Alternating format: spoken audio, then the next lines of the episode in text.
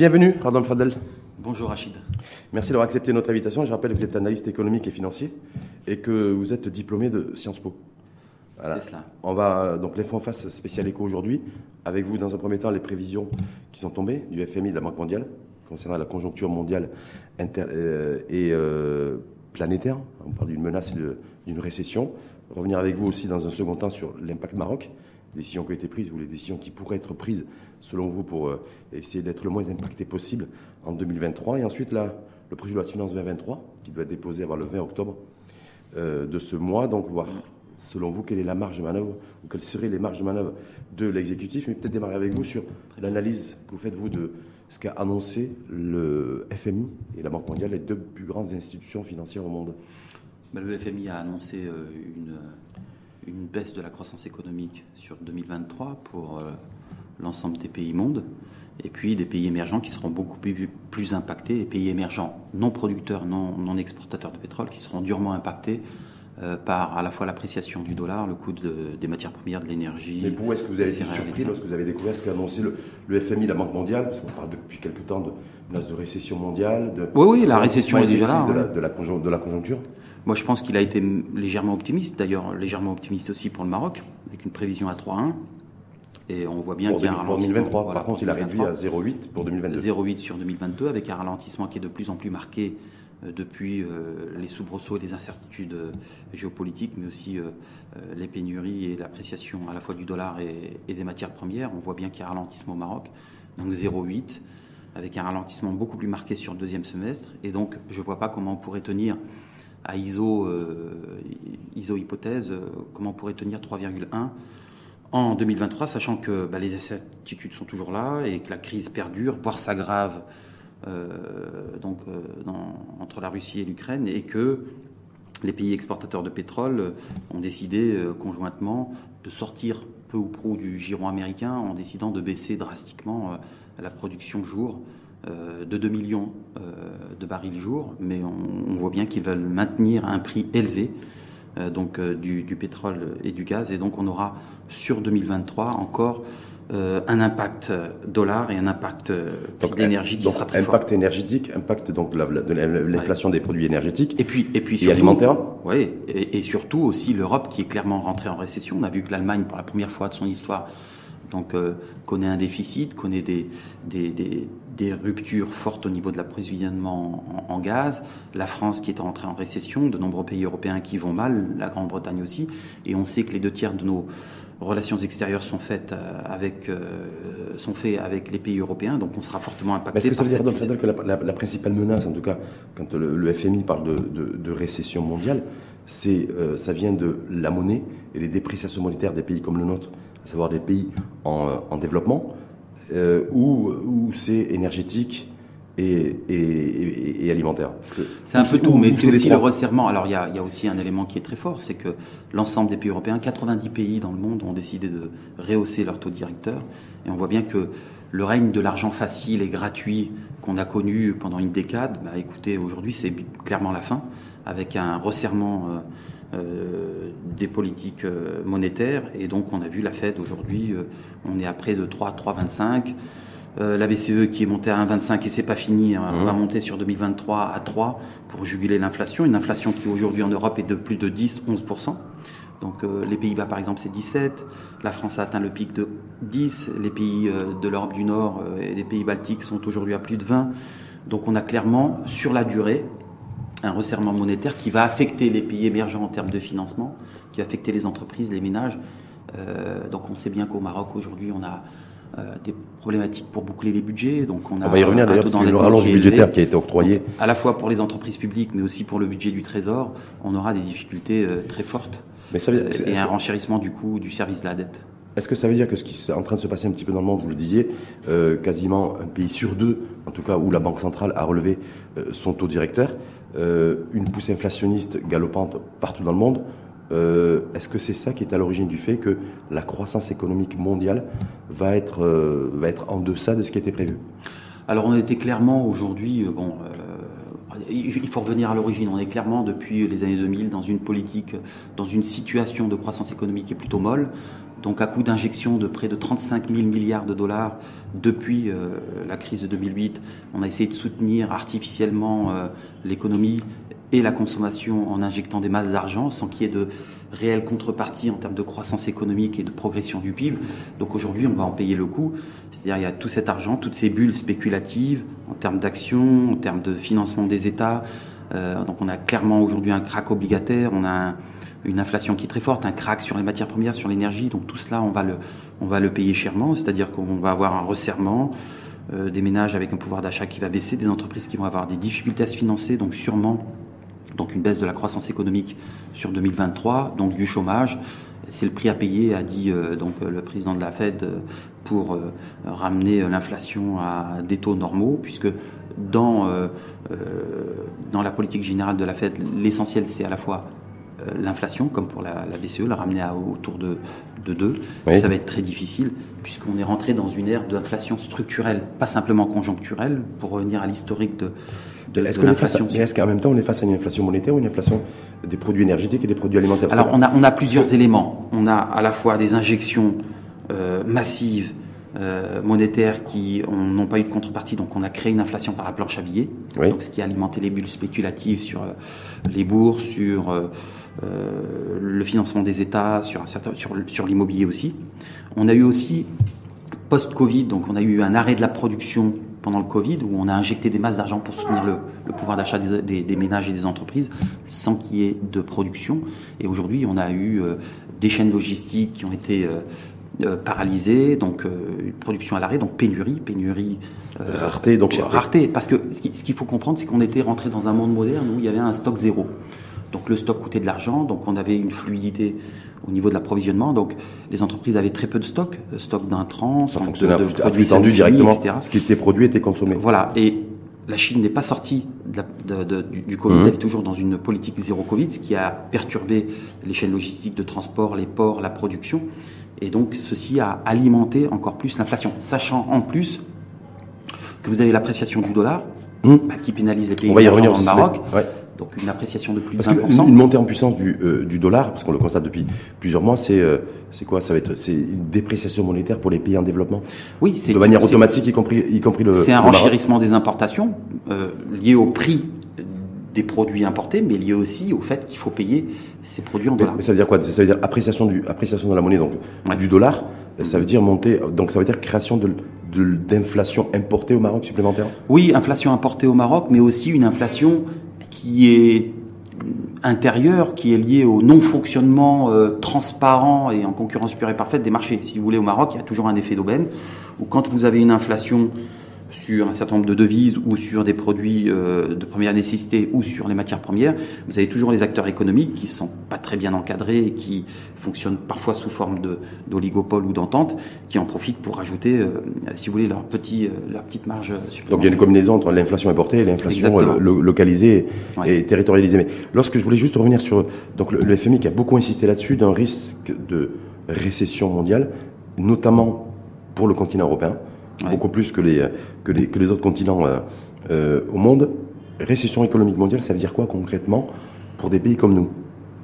Bah, C'est-à-dire que pour des pays comme nous, euh, d'ailleurs la récession ne sera pas simplement rencontrée en Europe, elle, elle, est déjà actée aux États-Unis en Chine, où vous avez une croissance, elle a considérablement ralenti, parce qu'il y, a mmh. eu un effet de bulle immobilière, et puis il y a eu un, une, espèce, un espèce d'arrêt de la production qui fait qu'aujourd'hui, la croissance de la du PIB a été divisée par deux en Chine, et puis les pays euh, émergents, eux aussi, sont entrés en récession. Mais le risque pour nous, c'est-à-dire, nous, si, la récession s'installe euh, dans un pays comme l'Europe, enfin, dans un pays, pardon, un continent comme l'Europe, sachant qu'on est frontalier, puis on a des échanges commerciaux extrêmement importants avec ce continent, est-ce que ça veut dire que la demande Maroc va être beaucoup moins importante et que du coup il y aura un effet ricochet sur le un ralentissement de notre de l'activité économique chez nous, essentiellement au niveau des services et, et de, l'industrie. Oui, alors euh, il y, a, trois éléments. Il y a sur l'industrie, on a vu qu'effectivement le marché automobile avait ralenti au Maroc, mais il y, a, trois autres éléments qui sont extrêmement importants. Il y a déjà les transferts des devises qui sont libellés en euros, donc avec l'appréciation du dollar euh, euh, par rapport à l'euro, bah, écoutez, ça va faire des rentrées moindres pour, pour le Maroc. Il y a des, moindres, des, des moindres en valeur oui, c'est ça. Vous avez les flux touristiques, Vous avez aussi la demande euh, qui est adressée au Maroc sur un certain nombre de produits qui va fortement baisser. Donc euh, ça, c'est un des éléments. Alors nous, on n'est pas très fortement intégré à l'économie mondiale puisque on a une économie qui fonctionnait surtout sur deux leviers qui étaient la dépense publique et puis la consommation des ménages, donc la dépense publique sociale et puis l'investissement. Et euh, on va bien, on, va voir que le budget sera difficile à boucler. On va y revenir là-dessus. Vous dites que quoi qu'il en soit, et qu'il faudra soutenir les, les, ménages parce que là il y a un, une inflation qui est de l'ordre de 8%. On va y revenir là-dessus parce que 8% qui est déjà, euh, à mon avis, euh, sous-estimée, puisqu'elle mmh. est euh, fortement, donc elle est beaucoup plus importante, parce qu'on sait bien qu'il y a un panier, il y a un panier de produits, voilà, il y a un panier de produits à forte volatilité qui, qui n'est pas intégré dans ce panier. Donc on a, on a une situation difficile sur le plan social, sur le plan du budget, et puis le resserrement du crédit vous, qui, qui, va continuer. Au Maroc, il y a une hausse de, de 0,5, mais il y en aura une prochaine avant la fin de l'année. On va y revenir aussi. Mais ça, ça, rendra lorsque vous disiez, les conditions de financement plus difficiles. Éventuellement, pardon, il y, avait, il y aurait l'installation, en tout cas, l'arrivée d'une récession euh, économique en Europe. Vous dites que globalement, le Maroc, quoi qu'il en soit, risque sera quoi qu'il en soit protégé puisque son modèle de, de croissance non, il, sera touché. L'investissement public sur la, et sur la consommation interne et, et l'export et l'export Non, il sera touché. On réalise les deux tiers de nos échanges avec l'Europe, on sera, on sera touché. Mais si vous voulez, est-ce que c'est mesurable Est-ce qu'on on peut savoir dans quelle proportion Oui, on, pourrait être touché? Euh, globalement, à partir du moment où le pouvoir d'achat des ménages en Europe euh, et les capacités euh, d'investissement des entreprises sont, sont, sont limitées, forcément le Maroc s'est touché. Mais il y, a, il y a un autre élément aussi qui est important, c'est que notre économie s'est transformée depuis une vingtaine d'années en une économie d'importation, de distribution, de commerce. Donc le renchérissement des coûts d'importation euh, en dollars et depuis la Chine, qui, augmentent fortement pour l'essentiel, euh, bah, écoutez, ça, ça, impactera le pouvoir d'achat des ménages et ça impactera la fluidité du commerce ici. Donc euh, ça, c'est un élément qui est très important. Est-ce hasard, hasard ou, coïncidence du, calendrier, ça a coïncidé aussi avec la sortie, je ne sais pas si vous avez vu, de Fauzi Larja, ministre du Budget, qui s'est qui, qui s'est exprimé, en tout cas dans le cadre de la Commission des Finances au Parlement, et qui a annoncé une rallonge budgétaire du budget de l'État, ou en tout cas au budget de l'État de 12 milliards de dirhams, pour faire face justement à un petit peu ces, les aléas et les impacts de, de cette conjoncture internationale sur le Maroc. Donc, plutôt faire en sorte de, de donner beaucoup plus d'argent au budget général de l'État pour essayer de favoriser les, Alors c'est la deuxième de rallonge, me semble-t-il, a pris une rallonge de 16 milliards, mais ce qu'il faut, ce qu'il faut comprendre, c'est que cette rallonge, elle est issue d'où? Elle est issue de recettes douanières exceptionnelles supplémentaires, liées euh, justement euh, au renchérissement des prix et, du dollar. Donc là, il y a eu un effet d'aubaine pour, le, pour euh, les recettes douanières. Et puis il y a eu les taxes sur euh, la distribution et l'importation pétrolière de, oui, de, carburant qui a créé un effet de manne. Donc on l'a pris où cet argent Est-ce qu'on se dit heureusement Est-ce qu'on se dit heureusement Bah oui, mais on l'a pris où? On l'a pris sur les ménages qui mmh. souffrent déjà d'une situation très très élevée. Donc c'est une taxation indirecte sur euh, les revenus et les parties. Si l'État n'avait pas fait ça, Fadel, ça voudrait dire quoi L'État aurait dû s'endetter ou relever la pression fiscale? Ah Donc du coup, en maintenant la pression fiscale sur les sur les carburants, vous disiez par exemple, parce que ça, ça, a généré des, je crois à peu près 2 milliards de, de, dirhams de recettes supplémentaires. La TIC, la TVA, la TIC et la TVA sur le sur les carburants. Oui, un, voilà, peu plus, un peu plus. Ça a été maintenu. Euh, donc du coup, ça permet à, ça permet à l'État aujourd'hui de pouvoir faire face à ces impacts directs et indirects de la conjoncture internationale. Est-ce qu'on se dit, ben, il valait mieux effectivement maintenir cette pression fiscale sur les carburants, ce qui donne une marge de manœuvre à l'État et, euh, au budget, euh, plutôt que d'avoir recours aujourd'hui à l'endettement et ou à, ou je sais pas. la pression fiscale sur les. je vais être, je, je vais être un peu critique parce qu'il faut l'être aussi quand c'est nécessaire, mais donc on va prendre 12 milliards, on va donner à peu près 6 milliards à l'ONE, à l'ONE, et puis à peu près 2,7 milliards à la RAM. Mhm. Est-ce que c'est des établissements ou des entreprises publiques qui sont bien gérées, qui le méritent et qui, euh, euh, in fine, euh, sont gérées de manière optimale? Je ne sais pas. Par contre, ce qui est sûr, c'est qu'on va prendre cet argent dans la poche des Marocains qui déjà souffrent de renchérissements de prix qui sont très élevés. Mais ça veut dire est-ce que, les, Maro bon, les Marocains contribuent de toute façon facture de, La facture d'électricité du kilowatt globalement n'a pas augmenté? En fait, c'est la hausse des prix de l'énergie, c'est l'ONO qui l'a supporté. Donc le fait d'aujourd'hui de bénéficier de 7 milliards de dirhams supplémentaires du budget général de l'État, est-ce que ça n'a pas du sens? Oui, la facture d'énergie a doublé pour un certain nombre d'entreprises publiques dans l'ONE, elle, a doublé, ça c'est un fait. Ceci dit, euh, il, faut, euh, là il y a des éléments conjoncturels, mais structurellement, est-ce qu'il ne faut pas repenser aussi euh, le fonctionnement de ces entreprises publiques, ces, établissements qui concentrent des dettes, des déficits élevés depuis des dizaines d'années et qui nécessitent aujourd'hui, vu leur poids et leur intérêt stratégique, d'être mis à plat et il faut le faire de manière rapide, urgente. Euh, pertinente, euh, concertée, mais c'est une nécessité à laquelle on n'échappera pas, parce qu'on ne peut pas renflouer systématiquement sans euh, aller au fond des comptes et des, mais en même process et des l'immédiateté, quelle, lecture vous faites du fait que l'exécutif a décidé, d'allouer 7 milliards de dirhams à l'ONE pour que l'ONE continue à maintenir ah, les prix, mesure sans les augmenter c'est une mesure d'urgence, mais moi je pense qu'elle doit s'accompagner aussi euh, d'une remise à plat. Hum. parce que de toute façon, on va le faire aussi en 2023. En 2023, la situation sera encore plus dure, parce qu'il y aura des difficultés d'approvisionnement, c'est sûr. Euh, on voit que l'OPEP a décidé de maintenir euh, de manière concertée les prix de l'énergie à des niveaux très élevés. On sait que les aléas climatiques, les, événements climatiques. Donc l'énergie va augmenter Voilà, les événements climatiques brutaux vont se maintenir et que aujourd'hui les deux greniers à blé du monde que sont deux des greniers à blé du monde que sont l'Ukraine et la Russie sont aujourd'hui en guerre, ce qui pose des problématiques d'approvisionnement de cherté. Donc ces événements, on les connaîtra en 2023. Hum. Est-ce qu'on va continuer sur la même logique? Euh, force est de constater oui, puisque à l'agenda des, de, il n'y euh, a, pas, a pas de refonte des, des entreprises publiques vous le à part la, la, création de l'agence, mais elle tarde à, quand même à, à, se mettre en On voit bien que l'État l'État va injecter dans le budget général de, de l'État, donc en juin, vous le disiez, 16 milliards de dirhams qui avaient été alloués à la caisse de compensation pour, contenir, pour maintenir les prix de la bouteille de gaz et de farine, donc la baguette de pain et, du sucre euh, sans, sans qu'il y ait d'augmentation. Donc là, c'était 16 milliards. Là, c'est 12 milliards cette fois-ci. Ça veut dire 28 milliards en 5 mois pour contenir un petit peu les effets induits de la conjoncture internationale marquée par une, par une inflation. Est-ce que pour vous, c'était, il y avait d'autres, d'autres possibilités que de, de faire en sorte de, de, donner de l'argent au budget de l'État pour faire face à des dépenses supplémentaires? Ben, En l'absence de réformes structurelles euh, à la fois du mode de fonctionnement euh, de l'État, de ses budgets, de ses dépenses, de ses frais de coûts de personnel, etc., il n'y a pas de marge de manœuvre. À part l'emprunt, bon. Euh, L'État a évité l'emprunt. Voilà. L'emprunt va être extrêmement plus coûteux. moi, je pense que la prime de risque va doubler sur 2023 s'il y a une sortie. Hum. Oui. donc, resserrement. Et puis, on va peut-être aussi donc faire appel à l'épargne marocaine, soit des institutionnels, soit euh, des, citoyens pour, euh, pour alimenter le budget de l'État. Mais si vous voulez, ces, ces, mesures, ces dispositions, ces réactions conjoncturelles euh, interrogent sur, sur leurs limites. Hum. C'est-à-dire qu'aujourd'hui, il faut, depuis c'est les stratégies court terme, en fait. Voilà, voilà, quand on est à 150 milliards de dirhams au niveau des charges de personnel, la masse, masse salariale de l'administration. Voilà, quand le budget de fonctionnement ben, absorbe 70% du budget de l'État, euh, bah, écoutez, les marges de manœuvre sont extrêmement limitées. En tout cas, on voit Sachant que... la facture euh, pétrolière a doublé. Hum, donc elle sera, 70 à 160, 70 milliards. Sera, elle sera globalement la même, voire beaucoup plus élevée hum. l'année prochaine, avec un dollar qui va se maintenir haut. On a une facture euh, céréalière qui a augmenté de moitié. Euh, on a un déficit commercial à fin juillet qui est de 183 milliards, donc on est toujours dans la même logique de déséquilibre que l'on avait en même euh, temps. c'est intéressant. dernières. C'est intéressant que vous parliez de ça, euh, parce qu'en même avec une croissance qui, juste un petit point, à moins d'un pour avec une croissance qui est à moins d'un pour cent.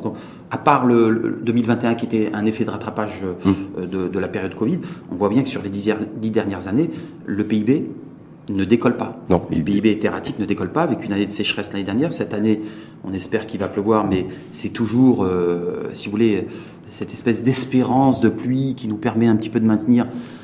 Si vous tenez compte de l'inflation très élevée, si vous tenez compte de la croissance démographique, vous avez un PIB qui, par habitant qui, stagne et un appauvrissement général des populations qui, est marqué. Et donc un développement, un, risque en tout cas de développement de la précarité. Mais je voulais revenir sur ce fonds élargir, donc qui a annoncé cette rallonge budgétaire de 12 milliards de dirhams, ce qui fait donc avec 16 plus 12 du mois de juin, ça fait 28. Il a annoncé aussi le fait que l'État et le gouvernement euh, allaient, maintenir son déficit budgétaire autour de 5,9%. Donc pas d'accroissement du déficit budgétaire. Est-ce que ça, c'est. Quelle lecture vous faites un petit peu de ça? C'est-à-dire rallongement budgétaire au niveau du budget de l'État, subventions attribuées à l'ONE et, et à la RAM, entre autres, il y a aussi la CMR, la Caisse marocaine des, des retraites, pour, pour, lui apporter un petit peu euh, d'oxygène. Mais c'est voilà, en même temps, l'exécutif campe sur le fait pas de dérapage budgétaire, bah, du déficit. Bah, quand on est à 6% de déficit budgétaire, de manière continue sur les, sur, sur les, les 10 dernières années, à 70, 80, 75 milliards, bah, écoutez, euh, c'est un déficit qui se cumule. Hein. Donc, euh, c'est une espèce de déficit structurel en fait. Il y a un déficit mmh. structurel au Maroc et quand on, on voit les niveaux d'endettement du Maroc qui dépassent aujourd'hui les 100% de PIB. Quand vous additionnez les dettes du Trésor et les dettes des entreprises publiques, bah, le Maroc continue à s'endetter, continue à, hypothéquer sa souveraineté en hmm. matière financière. Mais en voulant maîtriser son déficit budgétaire, justement, est-ce que le Maroc fait en sorte de ne pas, ne pas fragiliser sa, sa, souveraineté Alors, euh, il y a eu un effet d'aubaine hein, sur l'éthique, sur les recettes douanières, etc. Euh, moi, ce qui m'interroge beaucoup plus, c'est l'année 2023, parce que c'est là où vous allez avoir les grands chantiers sociaux euh, qui vont être mis en place. On a mhm. bien vu que dans la loi de cadrage, l'idée c'était de généraliser donc la, sécurité sociale, les allocations familiales. Mhm. Vous avez le déploiement du RSU, l'indemnité RSU également. Donc et l'IPE, l'indemnité période mhm. d'emploi. Donc tout ça, ça aura un coût. Hein, c'est 50 milliards. Donc il va falloir les trouver. Euh, et là, c'est une, une, grosse inconnue dans, un, dans une situation générale mondiale qui C'est-à-dire que pour vous, l'État social tombe mal au niveau du timing pour 2023 Non, l'État trouver C'est un, un, chantier d'État, c'est un chantier royal qui a été euh, implémenté par, et voulu par Sa Majesté. Donc, il, il faudra le mettre en œuvre. Il est nécessaire aujourd'hui pour euh, maintenir une certaine stabilité sociale dans une Est-ce que ça peut se faire sans trouver Ça va être extrêmement difficile. Est-ce que ça peut se faire sans trouver de nouvelles sources de financement? On le voit bien aujourd'hui, c'est même si effectivement le, le cadre macroéconomique euh, est globalement maintenu ou serait maintenu en tout cas en 2022, est-ce que du coup il y aura le, le financement euh, est-ce qu'il sera disponible pour financer toutes ces politiques sociales? Bah Sur le papier, il est disponible. Sur le papier, est disponible à travers la contribution sociale de solidarité, peut-être des taxations de super profits, etc. Euh, mais dans la réalité, ça va être extrêmement difficile. Et je pense qu'il y aura des sorties euh, euh, à l'international. en 2023 pour vous Parce qu'il y avait le PLF de 2022 j'avais prévu une sortie à l'international Peut-être la mobilisation de la ligne de précaution. Mais de toute façon, le, le, budget va être extrêmement serré parce que vous allez avoir, du fait de la récession économique et du fait de l'impact de l'énergie qui sera encore plus marqué du fait du dollar, et du fait du ralentissement dans nos principaux euh, pays partenaires, vous allez avoir euh, une croissance qui va être très faible, des recettes fiscales qui vont être difficiles à mobiliser, et puis un budget qui est là structurellement peu élastique. Donc forcément, à mon avis, la, boucle va être difficile à être bouclée. Donc pour en tout cas pour 2023, pour en tout cas pour trouver des sources de financement pour financer les dispositifs et les politiques mmh. sociales, le recours à l'emprunt sera inéluctable. Oui, ça va être difficile. Ça va être difficile. Autre chose sur le, autre point que je voulais évoquer, vous avez, fait référence tout à l'heure sur le fait qu'il y a une dizaine de jours, donc la décision qui a été prise par le gouverneur de Banque de Marley de relever à la hausse le taux directeur. On annonce effectivement plus ou moins d'ici fin d'année, voire début d'année prochaine, un nouveau relèvement du, taux directeur.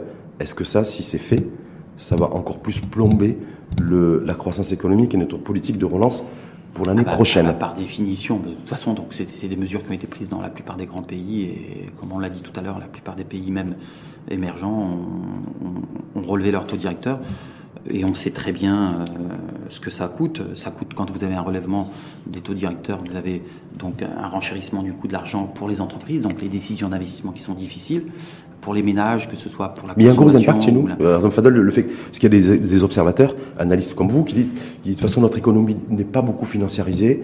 La majorité, 90% des crédits, euh, c'est des crédits à taux, à taux fixe. Donc, fondamentalement. Non, financiarisée, c'est-à-dire que. Euh, même si on relève le taux, il y a, il y a peu d'impact réel. Le, le, le enfin, notre, notre économie est, recourt beaucoup à l'endettement. Euh, et de l'endettement bancaire. Le problème, c'est qu'il n'y a, a, pas d'alternative au, financement bancaire. Donc, euh, les banques le savent et fonctionnant comme elles fonctionnent, elles, euh, elles financent à des prix très élevés. L'argent est très cher au Maroc. Mmh. Parce qu'à l'époque, vous aviez un taux directeur d'1,5. Aujourd'hui, les entreprises se financent entre 6, 7, voire 8. Mais en tout cas, tous les crédits qui ont été octroyés jusqu'à présent, c'est majoritairement 92%, je crois, c'est taux fixe. Oui, oui. Donc, pas, De, pas, de, taux variable. Est-ce que ça, mais, mais, le problème, c'est pas, c'est pas, c'est pas les anciens crédits, c'est les nouveaux, c'est le renouvellement des facilités, c'est euh, donc Donc, donc il y, a des, y, a des lignes qui sont renouvelées chaque année. Donc, donc il n'y a, a, pas simplement le crédit ancien, mais c'est le crédit nouveau, puisqu'on voulait implémenter donc une croissance, une dynamique économique. Donc euh, forcément, les nouveaux projets, par le crédit, investissements euh, seront difficiles. Euh, ne serait-ce que l'investissement immobilier, les projets immobiliers, les acquisitions immobilières, bah, aujourd'hui vont être beaucoup plus chers. Hum.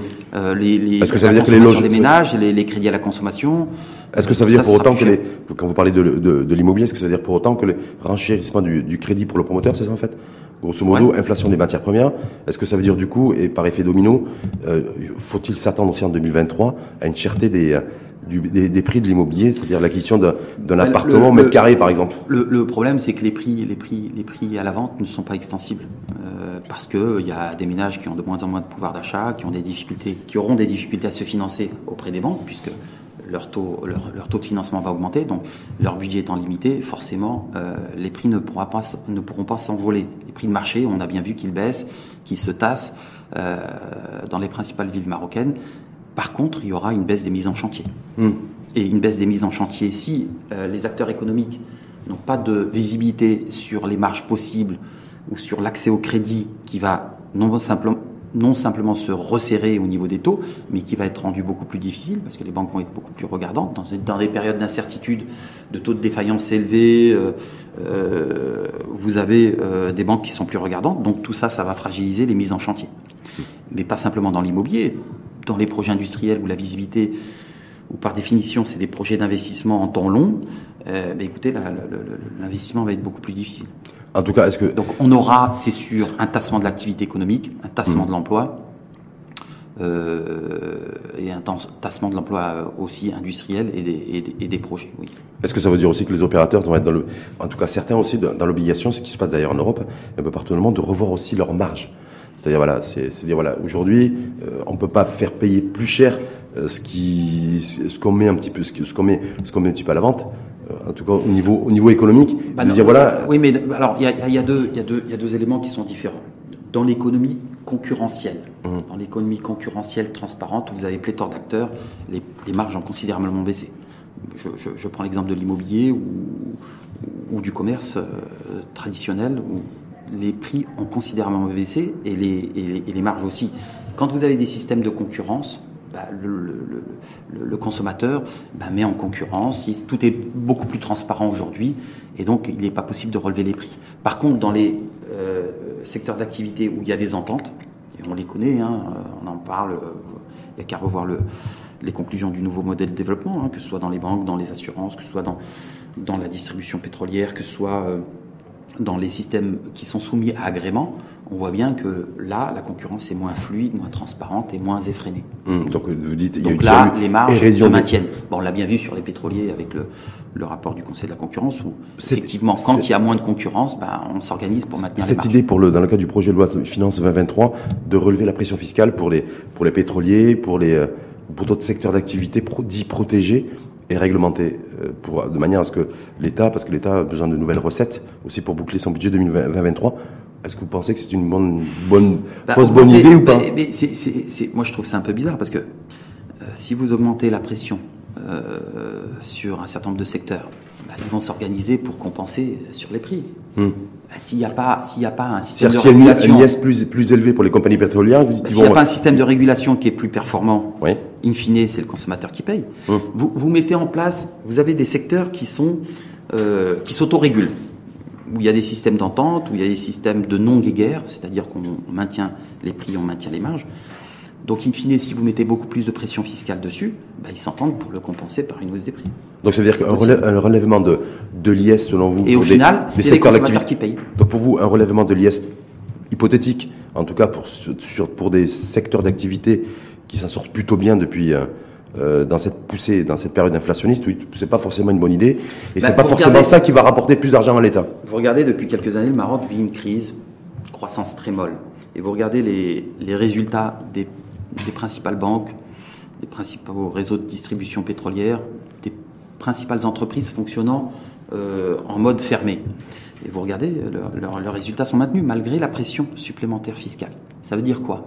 Ça veut dire qu'il y a peut-être, peut-être, euh, c'est une question à poser, un pilotage qui fait que, bah, écoutez, quand on a plus de pression, bah, on augmente les prix. Parce qu'une fine, ce qui serait dommage, c'est de faire peser sur les citoyens, les consommateurs les entreprises cette pression supplémentaire apparente sur un certain nombre d'entre Donc ce ne serait pas forcément une bonne idée pour les, pour les, ménages que d'avoir une augmentation de l'IS pour, ces, pour ces secteurs d'activité. Et l'idée, parce qu'elle revient, parce qu'elle était déjà latente depuis quelques années. Moi, j'ai jamais, jamais compris pourquoi, par exemple, sur les hydrocarbures, l'État ne mettait pas en place une espèce de salle des marchés pour, pour, pour, euh, pour concentrer, réguler et piloter les achats de carburant et bien voir euh, les, prix. Ça n'a pas été une recommandation du Conseil, de la, bah, Conseil de la concurrence, par contre, de mettre en place un, un nouveau modèle de régulation, c'est une recommandation du, si on Conseil fait économique. Ça, connaissant, connaissant les coûts de stockage, les coûts d'importation et de distribution et de transport euh, des pétroliers, bah, écoutez, on pourrait leur maintenir une marge relativement correcte tout en connaissant exactement les prix d'achat et le coût rendu Maroc. Donc, tout... Mais on ne le fait pas. Donc, hmm. euh, voilà, pour vous, en tout cas, c'est des interrogations. Même si effectivement il y a un relèvement de, de l'IS pour les compagnies pétrolières, ou en tout cas pour les secteurs dits protégés, euh, en, en, 2023, ce ne sera pas forcément euh, synonyme de recettes supplémentaires pour l'État.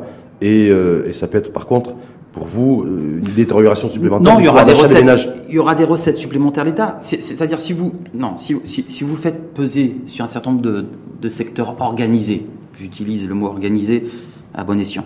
Si vous faites peser sur eux une pression fiscale plus forte, forcément l'État aura plus d'argent. Mais in fine, il a falloir supporter aux, aux, entreprises et aux particuliers. Donc in fine, qui c'est qui paye? Est-ce que c'est ces secteurs organisés ou c'est le citoyen À défaut, à défaut d'encadrement, de régulation, de contrôle, c'est le pauvre citoyen marocain qui paye. Hum, au final. qui paye. Et l'idée, l'idée qui est en train de, revenir un petit peu au galop, avec portée d'ailleurs par les partis dits de gauche, d'instaurer de, un ISF un impôt sur la fortune pour euh, en 2023 dans le cadre du projet de loi de finances 2023 pour là aussi faire en sorte ben, de taxer en tout cas euh, une, une plus forte taxation sur le, sur le patrimoine, une plus forte taxation sur, des, euh, sur la fortune. Alors ça peut être, alors, il faut faire attention à pas à pas enclencher des chasses aux sorcières, mais il y a un certain nombre de pays qui ont mis en place une taxation par exemple sur les comptes bancaires. Mmh. Donc ça s'était fait, on en parle en France aussi taxation sur les, sur les comptes bancaires pour euh, une contribution euh, plus équitable au budget à l'effort de la nation. Ça peut être le cas, mais il faut faire attention que ce soit euh, pas une que ça freine pas l'investissement, que ça crée pas un effet de fuite. sur fuite des capitaux. Voilà. Et puis alors il y a deux types de patrimoine. Il y a le patrimoine qui travaille et le patrimoine qui ne travaille pas. Mmh.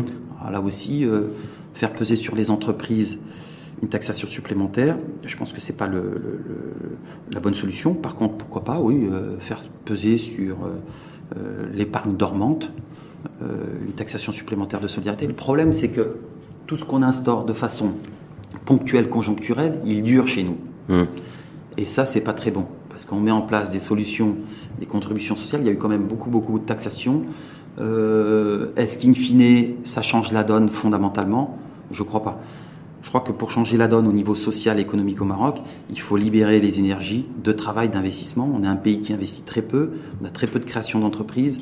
Mis à part l'investissement public qui sert à colmater les brèches, on voit bien qu'il y a un déficit de dynamique économique depuis de nombreuses années. Et ça, ça veut dire que les opérateurs économiques ne sont pas en confiance. Et il faut apporter une vraie solution à cette problématique. Est-ce que ça veut dire que le gouvernement va devoir être ingénieux et extrêmement innovant aussi en, en, 2023, donc déjà pour boucler ce projet de loi de finances 2023, pour trouver des nouvelles sources de financement. Le, euh, Abdel Jouari parlait, disait qu'en matière de besoins de financement, il fallait trouver 101 milliards de dirhams. Oui. Donc je me dis, voilà, qu'en 2023, le vrai défi, le vrai challenge pour l'exécutif, ça va être de trouver plus de 10 milliards de dollars. Oui, et en mettant une pression fiscale beaucoup plus élevée, comme l'impôt tue l'impôt, mhm. euh, on risque de freiner davantage une situation économique qui est déjà difficile et qui sera rendue difficile par le renchérissement des taux et le resserrement euh, monétaire et, bancaire en 2023. Donc il faut trouver un équilibre entre cette nécessité d'avoir de l'argent supplémentaire pour financer les, chantiers sociaux et boucler le, le budget de l'État, mais surtout ne pas bloquer, ne pas amputer cette faible croissance économique ou cette faible stagnation économique euh, qui est prévisible en 2023. La baisse de l'IR, c'est annoncé dans, le cadre du dialogue social euh, par les parties prenantes, à la fois l'exécutif, à la fois le, le patronat euh, et, les centrales syndicales, même si les centrales syndicales, pour l'instant, dans les négociations, l'état d'avancement, ne veulent pas du deal, en tout cas, qui, a été promis par le, conjointement par l'exécutif par et, et, le, patronat. Est-ce que cette baisse de l'IR, pour vous, ça peut être aussi une réponse à cette poussée inflationniste et à la protection, j'ai envie de dire, des, des, ménages euh, fragiles Oui, ça peut être une solution. Mais euh, vous voyez, quand vous avez une inflation à près de 10%, à 8%, mais en réalité, si vous prenez en compte un certain nombre de paniers qui ne sont pas pris en compte, on est plutôt à 10%, c'est ça le vrai enjeu. Le vrai enjeu, c'est cette inflation qui appauvrit les ménages, appauvrit l'épargne et crée une situation de désespoir.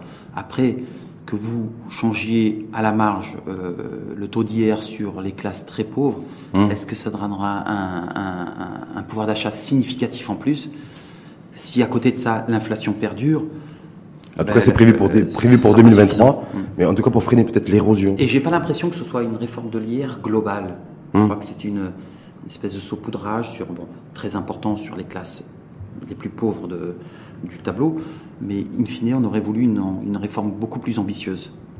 Beaucoup plus ambitieuse euh, qui permettrait de soutenir le pouvoir d'achat, mais soutenir aussi les entreprises, parce que c'est quand même un anachronisme de faire peser sur euh, l'emploi une charge aussi élevée, charge sociale patronale hier, dans un pays où il y a beaucoup de chômage, dans un pays où on devrait promouvoir l'emploi, c'est-à-dire baisser la taxation sur, l'emploi, sur le travail, favoriser le travail. Et en fait, ce que l'on voit, c'est on a une taxation sur le capital qui est beaucoup plus faible, et une taxation sur l'emploi qui est extrêmement élevée, ce qui fait que l'emploi n'est pas favorisé, n'est pas promu au Maroc. Ça veut dire quoi? Ça veut dire qu'il faudrait inverser la courbe parce que quand, on regarde le camembert de notre PIB, effectivement, les principales, la principale taxation, elle est sur le travail et non pas sur le capital. Justement pour encourager le capital et l'investissement. Bah, c'est ce qui fait. Là-dessus, est-ce que, est-ce que, c'est ce qui fait que le recrutement est faible, c'est ce qui fait que l'emploi est faible, c'est ce qui fait que les salaires aussi sont faibles.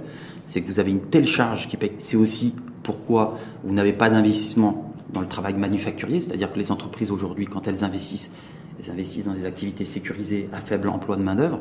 Pourquoi? Parce que le, le coût de la main-d'œuvre est tellement élevé, le coût fiscal, le coût social, mais aussi la législation juridique en matière d'embauche et de débauche, de licenciement est tellement forte. C'est prévu dans le dialogue social, en tout cas, d'assouplir les législations. Non, mais tout est prévu depuis des années au Maroc. Est-ce que ça veut dire quoi C'est ça qui est, qui est, quand même assez. Projet de loi finance 2023. C'est qu'on a tout prévu depuis 10 ans, mais dans les faits, PLF 2023, on est toujours dans la même discussion. PLF 2023, ça serait bien, ça serait salutaire que le gouvernement prenne des dispositions pour alléger la pression fiscale sur le travail est-ce que c'est le bon timing aussi Séquence inflationniste, bah, vous faible allez, croissance économique vous mondiale mais, vous allez avoir des entreprises, je crois qu'on avait mis en place pendant le Covid un certain nombre de soutiens aux entreprises pour maintenir l'emploi.